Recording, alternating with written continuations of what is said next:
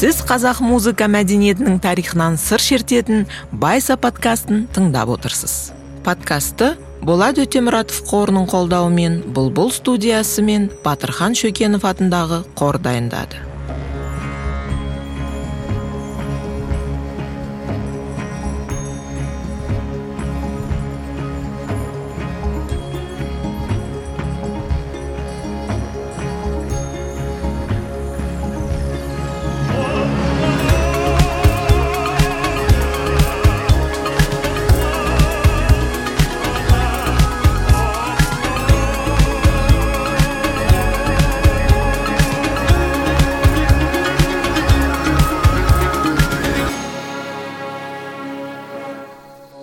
Подкасттың осы маусымдағы соңғы эпизодын тыңдап отырсыз. Бұл эпизод ерекше. Мұнда әріптестеріміз бен достарымыздан өздері сүйіп тыңдайтын қазақ әні немесе қазақстандық ән туралы байса подкастының тыңдаушыларына айтып беруін сұрадық. Сөз кезегін соларға ұсынамыз. Бірінші маусымда дәрістерді карина абдулина мен желтоқсан есімді әншілер оқып тыңдарманға жеткізді. Бұл эпизод үшін карина абдулина мюзикола репертуарынан аяй бөпем әнін таңдап оның жазылу тарихын баяндап берді. Казахская народная песня аяй бөпем қазақтың халық әні аяй бөпем бесік жыры. өте ескі ән. бұл әнмен көп жыл бұрын таныстым. мюзикола дуэтінің орындауында бұл әннің екінші тынысы ашылды деп санаймын. адамдардың баласын осы әнмен бесікке бөлегенін айтқанын есту сүйсіндіреді. мен үшін бастысы осы. Это самое главное. Нағыз әндер жылдар бойы он жылдықтар тіпті ғасырлар бойы жасайды. и веками как выяснилось. Бір өте қызық оқиға есіме түсіп отыр. Ол кезде сүйікті әншіміз батырхан шөкенов жеке шығармашылық жолын бастауға бел буып а студио тобы солист іздеп жатқан. любимый батырхан шукенов принял решение начать сольную карьеру. И однажды мне бір күні маған бір жас жігіт хабарласты. Есімі аслан еді. Қарағанды облысының тумасы. алматыда яғни алматының өзінде емес шет жағында. талғар ауданында америкалық волонтерлер командасымен бірге іс тәжірибеден өтіп жатыр екен. Әлде бір бағдарлама аясында болса керек қазір есімде қалмапты. мені туысқандар арқылы тауыпты мен ән айтатын едім сізге келсем бола ма? деп сұрады. Кассетамды а студио тобына берсем деп едім. Кім білет мені солист ретінде алып қалар деді. Өзім әрдайым өнер адамдарын құрметтеп көңіл бөліп жүруге тырысамын. Сондықтан әрине аслан келіңіз дедім. Қоңырау шырылдап есікті ашқанда таң қалдым. Екі жігіт келіпті.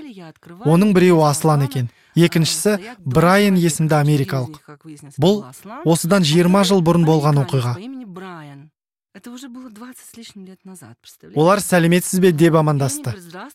Аслан орысша, Брайан тек қазақша сөйлейді екен. Ғажап адамдар. Қолында гитарасы бар. Оларды төрге шығарып шай беріп, қайсыңыз а студио тобының солисті болғыңыз келетінін түсінбедім дедім. Брайан, мен тек Асланға көмектесем, ал Аслан ән айтады деді. Жақсы, қандай ән айтасыңдар жігіттер? дедім. Біз қазақтың байырғы әндерінің бірін орындағымыз келеді. Ол бесік жыры. Мүмкін біліп қаларсыз деді. Күләш байсейітова атындағы дарынды балаларға арналған музыкалық мектепте оқысам да бұл әнді білмейді екем. Қазақ музыка әдебиеті менің сүйікті пәнім еді сонда қазақ музыкасы бойынша бесік жырлар туралы оқығанымыз есімде. Бірақ бұл ән мектеп бағдарламасында болмады.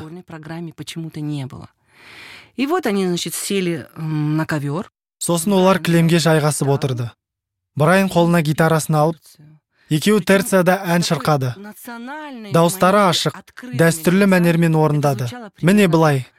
Ауылым кіші барады алмалыға кім көнбейді тағдырдың салғанын аяу. Екеуі терцияда бірге ән шырқады. Әннің әсерлі болғаны сонша денем балқып кетті. Әнді соңына дейін ойып тыңдадым. зор алғысымды білдірдім. Оларда тек бұл әннің ғана емес басқа да әндердің жазбалары бар екен. Екі жігіттің орындауындағы аяй бөпем әнінің әсер еткені сонша. осы әннің сөздерін жазып бересіздер ме деп сұрадым. олар жазып берді. Асланның әндері жазылған кассетаны астудио тобына жібердім. Бірақ олар сол кезде полина гриффис деген солистпен жұмыс істеп жатқан еді. Аслан маған әрдайым алғыс айтып жүреді. қазір оның өмірінде бәрі жақсы болар деп ойлаймын. содан кейін 25 жыл бойы иық тіресіп жұмыс істеген әріптесім болат сыздықовқа хабарластым. ол менің сахнадағы әріптесім. Сырлас досым еді қазір орны ойсырап тұр. Оған болат біз осы әнді айтуымыз керек міндетті түрде айтуымыз керек. мен осыны сезіп тұрмын дедім. әнді оған тыңдауға бергенімде өзім рояльде ойнап отырып шырқаған едім. болат оған ғашық болып әнге ерекше өңдеу жасады.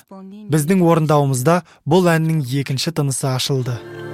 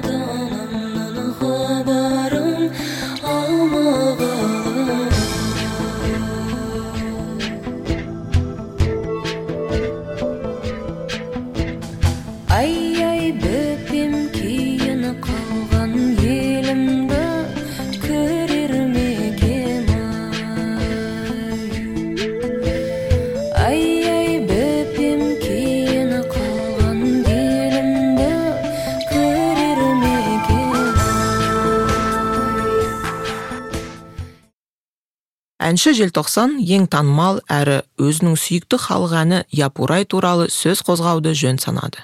Менің есімім бексұлтан бақытжанұлы. Осы күндері сахнаға желтоқсан деген атпен шығып жүрмін.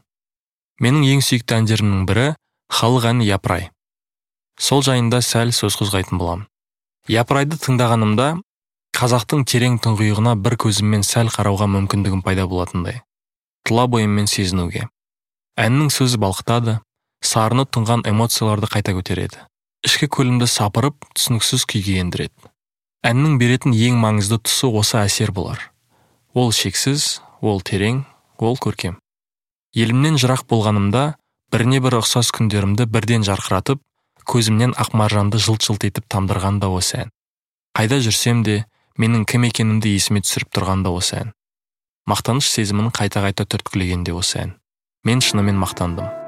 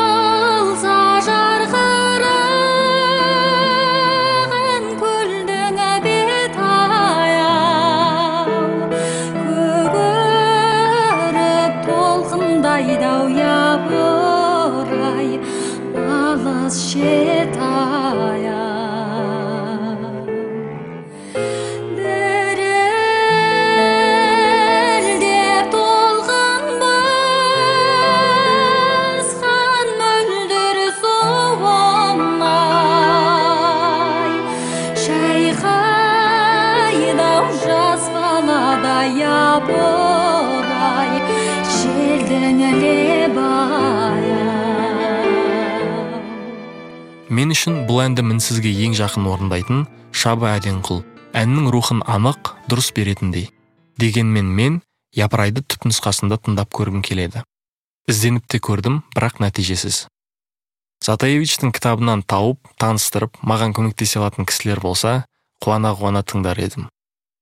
Музыкамен шұғылданып бастауыма түрткі болған әндердің бірі де осы япырай мен шығармашылығымда осындай әсер беретін туындылар жасағым келеді. Өйткені өнер трансформацияға ұшыратуы тиіс тұтынушысын өзгертуі тиіс әсер қалдыруы тиіс. Қандай өнер болмасын? Япырай бұл міндетті толығымен орындап тұр. Осы әнді жазған сақтаған бізге дейін жеткізген адамдарға мың алғыс. Бұл әннің қашан шыққаны және авторы кім екені белгісіз. Оны алғаш рет александр викторович затаевич нотаға түсірген. Этнограф бұл әнді батыс қазақстанда тұратын шомбал доспанбаев пен ғалымжан шынғалиевтің орындауында екі нұсқада жазып алған. Затаевич ғалымжан шынғалиевтің сөзінше бұл әнді 1920-21 жылдары орал губерниясында қарақшыларға қарсы атқа қонған қазақтар шырқаған деп жазады. Япурай сергей рахманиновтың симфониялық билерінің бірінші бөлімінің екінші тақырыбына арқау болған деген пікір бар. Онда халық әніне тән реңк пен бояуды аңғаруға болады. Расында александр затаевич рахманиновпен жақсы араласқан және жаңалықтармен бөлісіп жиі хат алысып тұрған. Фридрих шегіртке жобасының редакторы аудармашы тілек рысбек шыңжаң қазақтарының тағдыркесті әрі қоңыр әні қарай көзім туралы сөз қозғады. Отбасылық жиын тойда әйелдердің бұл әнді беріліп орындағаны бала кезінен оның жадында жатталып қалған ән атамекенге деген сағынышты бейнелейді. Менің есімім ә, тілек толық аты жөнім тілек рысбек мен ақын аудармашымын. Ә, мен бүгін сіздерге өзімнің сүйікті әнім қазақтың халық әні қарай көзім туралы ә, айтпақшымын. Ә, қарай көзім әнінің қиырдағы қазақтардың қытайдағы қазақтардың шыңжаңдағы қазақтардың күнделікті өмірімен байланыс туралы айтқым келеді. Біз шыңжаңнан көшер сәтімізде үлкен бір көшу шайын көшу тойын жасаған едік. Сол сәтте осы қарай көзім әнін біздің ауылдың кемпірлері егде әйелдері әпкелеріміз жеңешелеріміз бір бөлмеге жиналып алып көзінің жасын сығып айтқан еді. А, сол ән менің жүрегімде жадымда мәңгілік сақталды. Бұл ән қоштасу туралы ән. Туған жерден қоштасу туған елден қоштасу әні. Қиырдағы қазақтардың ағайын туысынан айырылған туған жерінен айырылған қазақтардың қасіретіне бір дем беретін көмектесетін серпілтетін бір әндердің бірі деп есептеймін. Сондықтан бұл ән біздің отбасымыздың біздің туыс туғандардың біздің елдің біздің халықтың бір қасіретін емдейтін травмасын жазатын өнердің бір ерекше түрі ретінде бағалауға болады. Қытайда шыңжаңда өзіміздің туған ауылда түргенбұлақта өзіміздің той туралы айтып бергім келеді сіздерге біздегідей тамада болмайды бізде ол кезде 2005 жылдары. Мүлдем тамада жоқ. Тамада үйдің иесі ауылда қой сойып жылқы сойып жаңағы қонақтар шақырады. Қонақтарда жаңағы ол жерде белгіленген бір нақты уақыт жоқ. Таңертеңгі уақытта жаңағы адамдардың бәрі келіп малын сойып жаңағы адамдар жинала бастайды. Көрші қолаңдар алыстан келетін туыстар жақын ағайындар жама ағайындар құда жекжат деген сияқты. Бәрі келіп жиналып жайылған дастарханның басына өздері отырып әңгімелерін айтып сондай бір той болатын ә, бірнеше күнге жалғасқан. Алыстан келген қонақтар да солай жаңағы жиналып ә, шай тамағын ішіп сол жерде жаңағы қонып ә, тілеулестігін тілектестігін білдіріп жаңағы батасын беріп неғып жатады. Сонда бір қызық тойға келген адамдарды алдымен ә, толтырылған табаққа қолына су құйып беретін балалар күтіп алады. Соған қолын жуып жаңағы қолынан сүйіп жатады апаларымыз әкелеріміз аталарымыз бен жаңағы апаларымыз қолына су құйып беріп жатқан баланың жаңағы қолынан сүйіп батасын беріп жатады. Содан кейін жаңағы ет асылады қонаққа қонақтарға ет тартылады. Кейін деп кешке батқан кезде жаңағы өзінің ә, шаруасы біткен адамдар жаңағы кетіп ә, жаңағы арада жақын адамдар жақын туыстар алыстан келген қонақтар жаңағы үйде қалады сөйтіп отырып бәрі өздерінің әндерін айтады тілектерін айтады. Сонда осы қарай көзім әні өгей ай әні жаңағы қазақтың басқа да халық әндері шырқалатын. Бұнда мен байқағаным дауыстары керемет бір вокалдық қабілеті дауыстар болмаса да ә, жаңағы нотаға түсе алмаса да шын қасіретпен шын сезіммен шын органикасымен табиғатымен бар болмысымен ән айтқан кезде сондай көркем сондай әсерлі болып көрінді маған. Ауылдағы бір домбыра тартатын бозбала жаңағы домбырасын тартып ән айтқан адамдар сүйемелдеп отырады. Кейде сүйемелдемей өздері айтатын кісілер бар. Сол кезде жаңағы ән айтып жылап бір біріне жаңағы аманаттап отырады. Алыстағы туған туыстарына біздің туыстарымыз қазақстанда да болды сол қазақстандағы туыстарына әпкелеріне жаңағы бізді аманаттап жаңағы қимай шығарып салатын сол әнмен шығарып салатын бізді. Қазақтың көп халық әндері қазақстанда кең таралған халық әндерінің әнінің әуезі өзгеріп мазмұны қалатын. Сөздерін жаңағы өзгертпей сөздерін жақтап алған немесе өздері қоса алатын сөздер бар бірақ жаңағы әннің мәтін несі? Әуезі өзгеретін әуені өзгеріп кететін. Сондай бір ерекшеліктерге байқадым сондай бір ерекшеліктер болатын. Сөйтіп халық өздерінің жадында еміс еміс сақталған жаңағы тыңдаған әндерінің сөзін жаттап қалады екен де әуезін ұмытып қалса сол өзі білетін әндердің әуезіне салып айта береді екен. Бірақ өте әдемі өте әсерлі болып естілетін маған. Назарларыңызға абат этно тобының орындауындағы қарай көзім әнін ұсынамыз.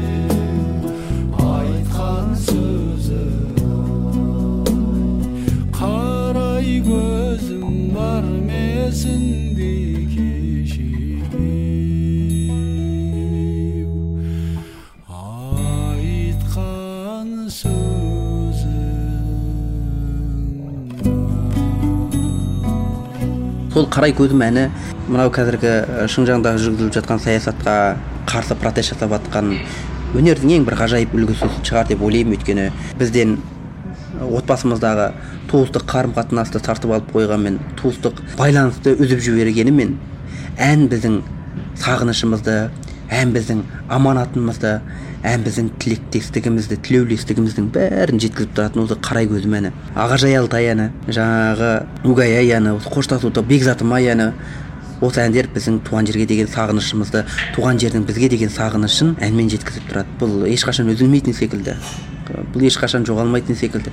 Өйткені біз туыс туғандармен бауырлармен ағайындармен араластығымызды қарым қатынасымызды байланысымызды үзіп алсақ та осы ән біз үшін бәрін айтып тұратын секілді. Бізді үнемі еске салып тұратын секілді. Сағынатынын бізді ұмытпайтынын ә, біз туралы ойлайтынын ә, білдіретін секілді. Сондай әсер қалдырады. Сол үшін де бұл әннің қадірі біз үшін өте қастерлі деп ойлаймын өзім. Бұл әнді орындаушы автор туралы мен ә, жақсы білмеймін. Кавафистің итакас секілді константин кавафистің поэзиялық бір бейнеде поэзиялық әсерде қалдыратын сондай сенімде сақталғанын қалаймын. Өйткені ауылым көшіп барады белден асып белден асқан бұлытпенен бұлтпенен араласып дейді. Қандай ғажап теңеу қандай ғажап кейіптеу қандай ғажап суреттеу өте ғажап поэзия кім жасады хочется назвать ее народной но я знаю әңгіме қазақ әні туралы. Оны халық әні десек те болады. Бірақ оның халық әні емес екенін білем. әннің авторы бар. Алпысыншы жылдардың ортасында жазылған құстар әні туралы айтып отырмын. Бұл болат өтемұратов қорының басшысы марат айтмағамбетов. Ол нұрғиса тілендиевтің құстар әні туралы айтып берді. Әннің сөзін белгілі ақын тұманбай молдағалиев жазған. Ол қазақстандықтар сүйіп тыңдайтын көптеген әнге сөз жазған. Соның қатарында батырхан шөкенов орындаған отан ана әні де бар. Это очень известная песня бұл өте танымал ән. кезінде оны көптеген әнші шырқады. бұл ән талай жыл бұрын жазылса да әлі күнге дейін танымал. әлі күнге дейін маған ұнайды. До сих пор популярна до сих пор нравится. Я просто последнее кейінгі кезде әншілердің бұл әнді түрлі мәнерде орындаған бірнеше нұсқасын естідім. әннің осынша уақыт бойы айтылып келе жатқаны ғажап емес пе? бұл әнді алғаш рет ата анамнан естідім. Менің әкемнің сүйікті әні еді. кеңес үкіметі кезінде адамдардың дастархан басына жиналып ән айтатын дәстүрі бар еді. Осы дәстүр біздің отбасымызда да болды. Адамдардың бас қосып дастархан жайып кейде ішімдік ішіп көңіл көтерген кездері болғаны жасырын емес. Көптеген отбасында солай болды деп топшылаймын. Осындай бас қосуларда ән айтылатын. Құстар әні ата анам достарымен бас қосқанда шырқайтын танымал әндердің бірі еді. Кейін оны кәсіби әншілердің орындауында естідім. Бұл ән маған қатты ұнайды. Бала кезімде әннің сөзі мен мағынасын терең түсінбеген болармын. Бірақ оның әуезділігі ұнайтын. Сондай жұмсақ сазды лирикалық ән. Әнші амира айтқұлованың орындауындағы құстар әнін тыңдайық. Жас өмірін мәз өмірін қысқартып бара жатыр бара жатыр қос қайтып. Зымырайды менің бала кезімде. Бір жалт етіп өте шыққан өте шыққан сезімде.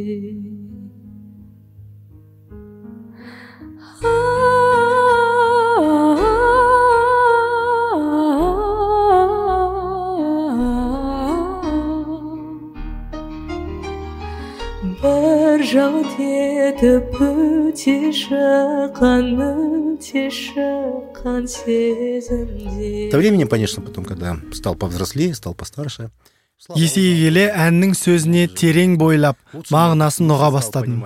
әлбетте ол балаларға арналған ән емес. жастардың да ән емес. әннің мағынасын қазір жақсы түсіне бастадым деуімнің себебі неде? Себебі жасың ұлғайған сайын әннің сөзінің философиялық лирикалық мағынасына терең бойлай түсесің. ұзақ ән емес. бар жоғы төрт бес шумақ. бірақ мағынасы өте терең. Меніңше әннің әрбір сөзі терең философиялық мағынаға ие. ол өмір туралы. Мәңгілік құндылықтар хақында сөз қозғайды. о каких-то вечных ценностях. Наше поколение вот э, менің замандастарым біздің соңымыздан ерген буын расында бақытты жандар. Себебі бала кезімді еске түсірсем сенерсіз бәлкім сенбессіз ата анам алғаш рет үйге ақ қара түсті теледидар сатып алып келгенде шамамен 12-13 жаста болатынмын. Әрине бұған дейін теледидарды көргем. Телевизор видел до этого бірақ алғашқы теледидарымызды 12 жасқа толғанымда сатып алдық. Кейін пентиум компьютерлері пайда болды. компьютеры, да, екі все, үш Pentium, төрт сериядан тұратын IBM машиналары шықты. Сосын ұялы телефондар шықты. ал қазір смартфон. ұстаймыз. яғни осынша қысқа уақытта ауқымды технологиялық даму үрдісі жүрді. адамның өмірі қамшының сабындай қысқа ғой. жетпіс сексен тоқсан. әрі кетсе жүз жасайсың. бірақ тарих ширегінде бұл аз ғана уақыт. Бірақ қаншама технологиялық өзгеріс болды. екінші жағынан мәңгілік құндылықтар да бар.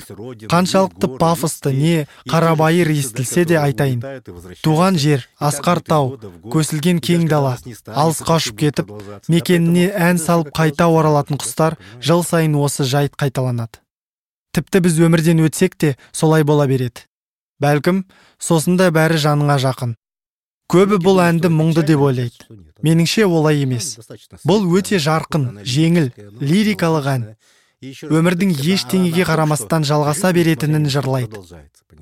Көзді ашып жұмғанша технологиялық өзгерістер болып жатыр. Тіпті бейімделіп үлгермей жатырмыз. Жыл сайын тіпті бір жылдың ішінде қаншама жаңа дүние пайда болады. Бірақ өзгермейтін дүниелер де бар. Құстар әнінде там в песне кең про дала то же, про степь, құстар туралы жырлайды про те же бала птицы, күннен бойыңа сіңген нәрселер жан дүниеңнің то, что бір перекликается вот түкпірінде то, что тынып у тебя жатады да в детстве өмір тебе бойы заложено, өзіңмен то, бірге с жүреді чем ты вырос, бұл ән де где-то соны внутри тебя, қаузайтын вот это сияқты остается с тобой всю жизнь. Несмотря на то, что вот на вот это вот какие-то базовые вещи у тебя наслаивается что-то новое, такое вот современное, да, сказать. А вот внутри какое-то ядро, оно все равно остается неизменным. И вот, наверное, вот эта вот песня больше все-таки об этом. Нұрғиса атабайұлына бұл әннің идеясы бақшада серуендеп жүргенде келген деген сөз бар. Композитор серуендеп жүріп адамның өмірі құс ғұмырына ұқсайтыны туралы ой түйген деседі бұл әннің сондай ақ құстар қайтып барады деген екінші бір атауы бар.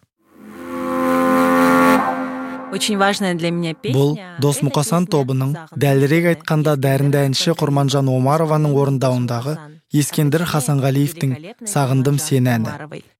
Бұл байса подкастының продюсері журналист айсұлу тойшыбекова. Под эту песню үйлену мы тойымызда жарыммен осы әнге вальс биледік. Сағындым сені әнін алғаш естіген кезде ұнатқанымыз сонша тек осы әнге ғана билегіміз келетінін бірден түсіндік. И мы сразу же захотели танцевать. бұл ата анамыздың жастық шағындағы ән. Менің анам мектепті 1971 жылы бітірген. Сағындым сені сол кезде өте танымал ән еді. Би кештерінде осы әнге вальс билеген отырыстар осы әнсіз өтпейтін. Бұл әнді өзінің сүйіктісіне арнағандар көп. Біз бұл ән туралы оны YouTube алгоритмі жоғары шығарғанға дейін білмедік. Естімеппіз.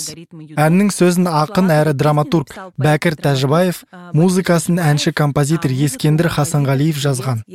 Интернетте концерттерде сағындым сені әнін ескендір хасанғалиевтің орындаған жазбалары бар.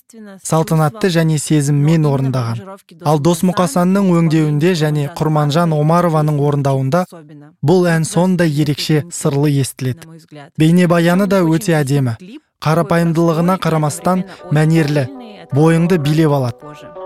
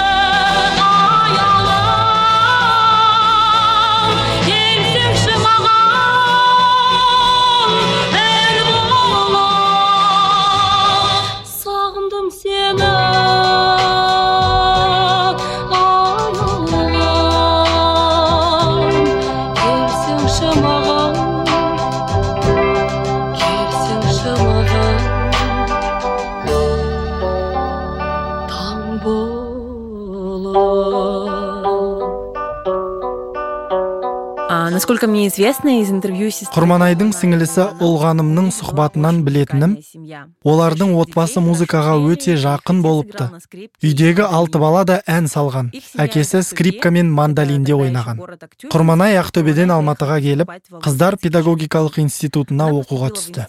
Институтта оқып жүріп қыздар педагогикалық институтының жанынан құрылған аты аңызға айналған қазақстандағы алғашқы вокалды инструменталды айгүл ансамблінің әншісі атанды құрманайдың дауысы өте қуатты.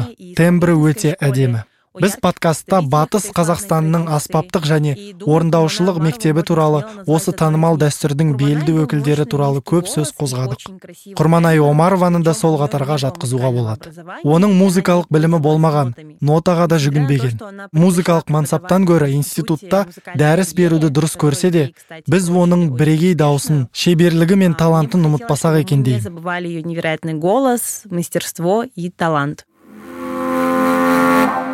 Өзінің сүйікті әні туралы әңгіме өрбіту үшін ситикс компаниясының пиар директоры леонид нигматуллинді де шақырдық. Ол өзінің туған қаласы туралы әнді таңдапты. Бұл туынды сөзсіз алматылықтардың басым бөлігіне таныс болар. Менің есімім леонид нигматуллин. Мен ситикс компаниясының пиар директорымын. Біз қазақстанның креативті индустриясының болашағына сенеміз. Таланттарды айтулы жобаларды барынша қолдаймыз. Сондай ақ байса подкастымен әріптес болғанымызға қуаныштымыз. байса музыка мәдениетінің тарихы туралы подкаст. бізге осындай жобалар жеткіліксіз деп жиі ойлайтын едім. музыка индустриясының болашағы үшін төл музыкамыздың тарихы мен қайнар көзін терең білген жөн. Өзім сүйіп тыңдайтын қазақстандық ән туралы айтып беруді сұрағанда әртүрлі кезеңде шыққан әндерді қайта қайта тыңдап қаншама ғажап музыканың бар екеніне көзім жетті таңдауым овощи фрукты тобының перекресток әніне түсті. алматыға келгенде бұл әнді көлікте де үйде де тыңдаймын. бұл өз үйім. Сүйікті қалам оның көшелері саябақтары асқар тауы жылылық пен мейірімге толы отбасы жақын жандар туралы ән. Біздің компаниямызда сол туралы яғни сағынып қауышатын жарқын және қауіпсіз жанға жайлы шаһар туралы. Біз осы мақсатта жұмыс істейміз. Ақылды технологиялардың көмегімен болашақтың қаласын саламыз. Енді менің сүйікті әнімнен үзінді тыңдайық.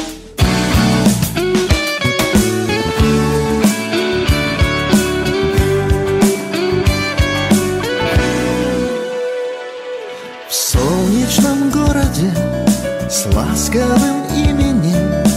Не было грустно Весенним цветам. Лунные улицы, звезды с витринами Были дорогою нашим мечтам. Шумные реки с чистой прохладою Нам приносили от солнца привет вспоминаю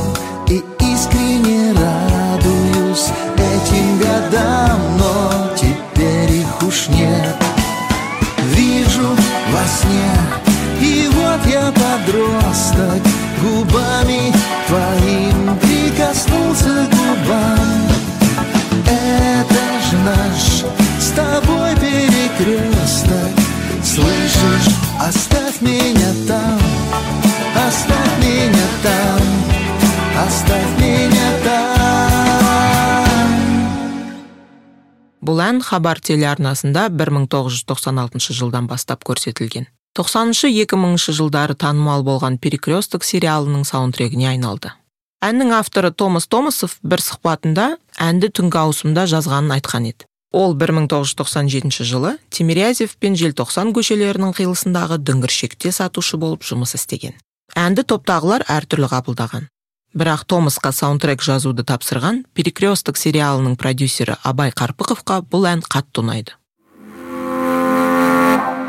Байса подкастының бұған дейінгі эпизодтарында біз қазақ дәстүрлі музыкасының феномені оның қалай сақталып академиялық және танымал музыкада қалай дамып келе жатқаны туралы әңгімеледік. Осы эпизодта тоқталатын соңғы ән соған дәлел. Ол туралы наргиз шөкенова әңгімелейді. Меня зовут Наргиз Шукенова. менің есімім наргиз шөкенова мен батырхан шөкенов атындағы қордың директорымын. Байса подкастының оныншы эпизодында өзімнің сүйікті әнім туралы әңгімелегім келеді. Қай әнді таңдасам екен? сосын жеке өз атымнан сөйлесем бе екен? Әлде отбасылық естеліктерді қаузап жан тәніммен беріле жұмыс істейтін ұйымның атынан сөйлесем бе деп ұзақ ойландым. Бүгінгі таңда батырдан басқа ешкім еңсере алмаған қазақ ән дәстүрінің шыңы қуат шілдебаев пен ибрагим исаевтың аялаған арманай әні. немесе қуат шілдебаев пен батырдың достығына бастау болған осенний мотив әні туралы сөз қозғағым келді. 2000 жылдардың басында теледидар арқылы көптеген баланың талғамының қалыптасуына әсер еткен топтар туралы айтқым да келді. Меніңше бұл қатарға моноксайд рахат лукум және яшлык топтарын жатқызуға болады. Қазақы маскулиндіктің маржаны саналатын эненбек және бақай нұрлан мен мұрат дуэті туралы айтуға да болады.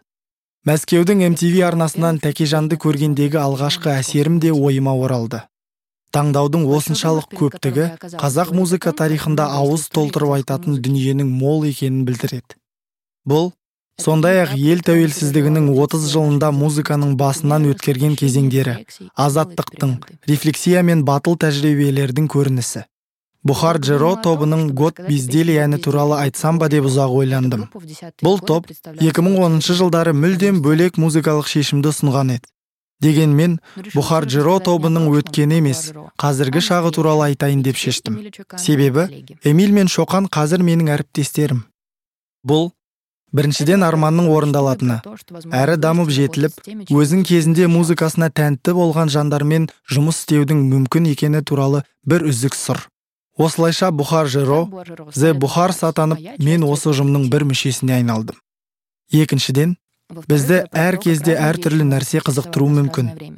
Бүгін біз қазақтың ұлттық аспаптарының дыбысын зерттеп оны күнделікті өміріміздің бір бөлігіне айналдырдық. Теңіз әнінде арфаның қазақша түрі адырнаның нәзік үні естіледі. әнші желтоқсанның дауысына әннің соңындағы сыбызғы мен шаңқобыздың үні өте ғажап үндескен бұл менің талап тілегіме ынта ықыласыма сай келетін қазіргі заманғы қала музыкасы. осындай музыка мейлінше көп болса екен деймін. Бұл ән өткен эпизодтардың бірінде орындалған еді. Ал бексұлтанның дауысын байсаның қазақша эпизодтарынан естіп жүрсіз. Подкасттың джинглын композитор эмиль досов жазды. Жалпы мұның бәрі кездейсоқтық деуге болмас. Бәрі өзара байланысып жатыр. сол себепті қымбатты тыңдарман сіздің де осы әнді тыңдап шыққаныңызды қалаймын.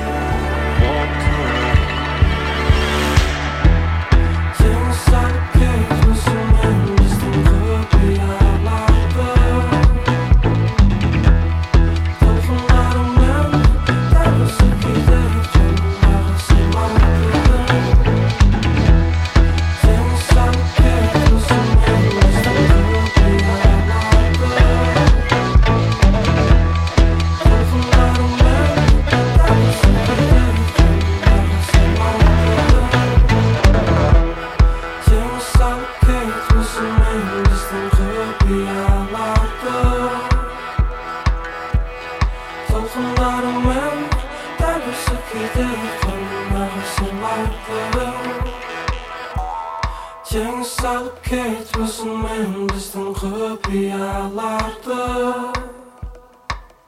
сіздердің тыңдағандарыңыз байса подкастының бірінші маусымдағы соңғы эпизоды. Бірақ біз қоштаспаймыз. Келесі маусымды жіберіп алмау үшін жазылып қоюды ұмытпаңыз. Егер байса подкасты көңіліңізден шықса бағалап өз пікіріңізді қалдырыңыз. Бұл басқа тыңдармандардың подкаст туралы білуіне көмектеседі. Осы кезге дейін бізбен бірге болғаныңыз үшін алғысымызды білдіреміз. Байса подкастын дайындауға атсалысқандар. Подкасттың редакторы және продюсері айсұлу тойшыбекова қазақ тілді мәтіндердің редакторы кәмшат әбдірайым подкасттың қазақ тіліндегі редакторы айгүміс сексенбаева ғылыми кеңесші раушан жұманиязова дыбыс режиссері дауд жантасов композитор эмиль досов әкімші анель хасенқызы мұқаба дизайнері гүлдана тауасар. Баяндаушылар. Айғаным рамазан және айсұлу тойшыбекова. Дыбыстаушы сәлім балғазин. Мәтіндерді қазақ тіліне аударған фридрих шегіртке.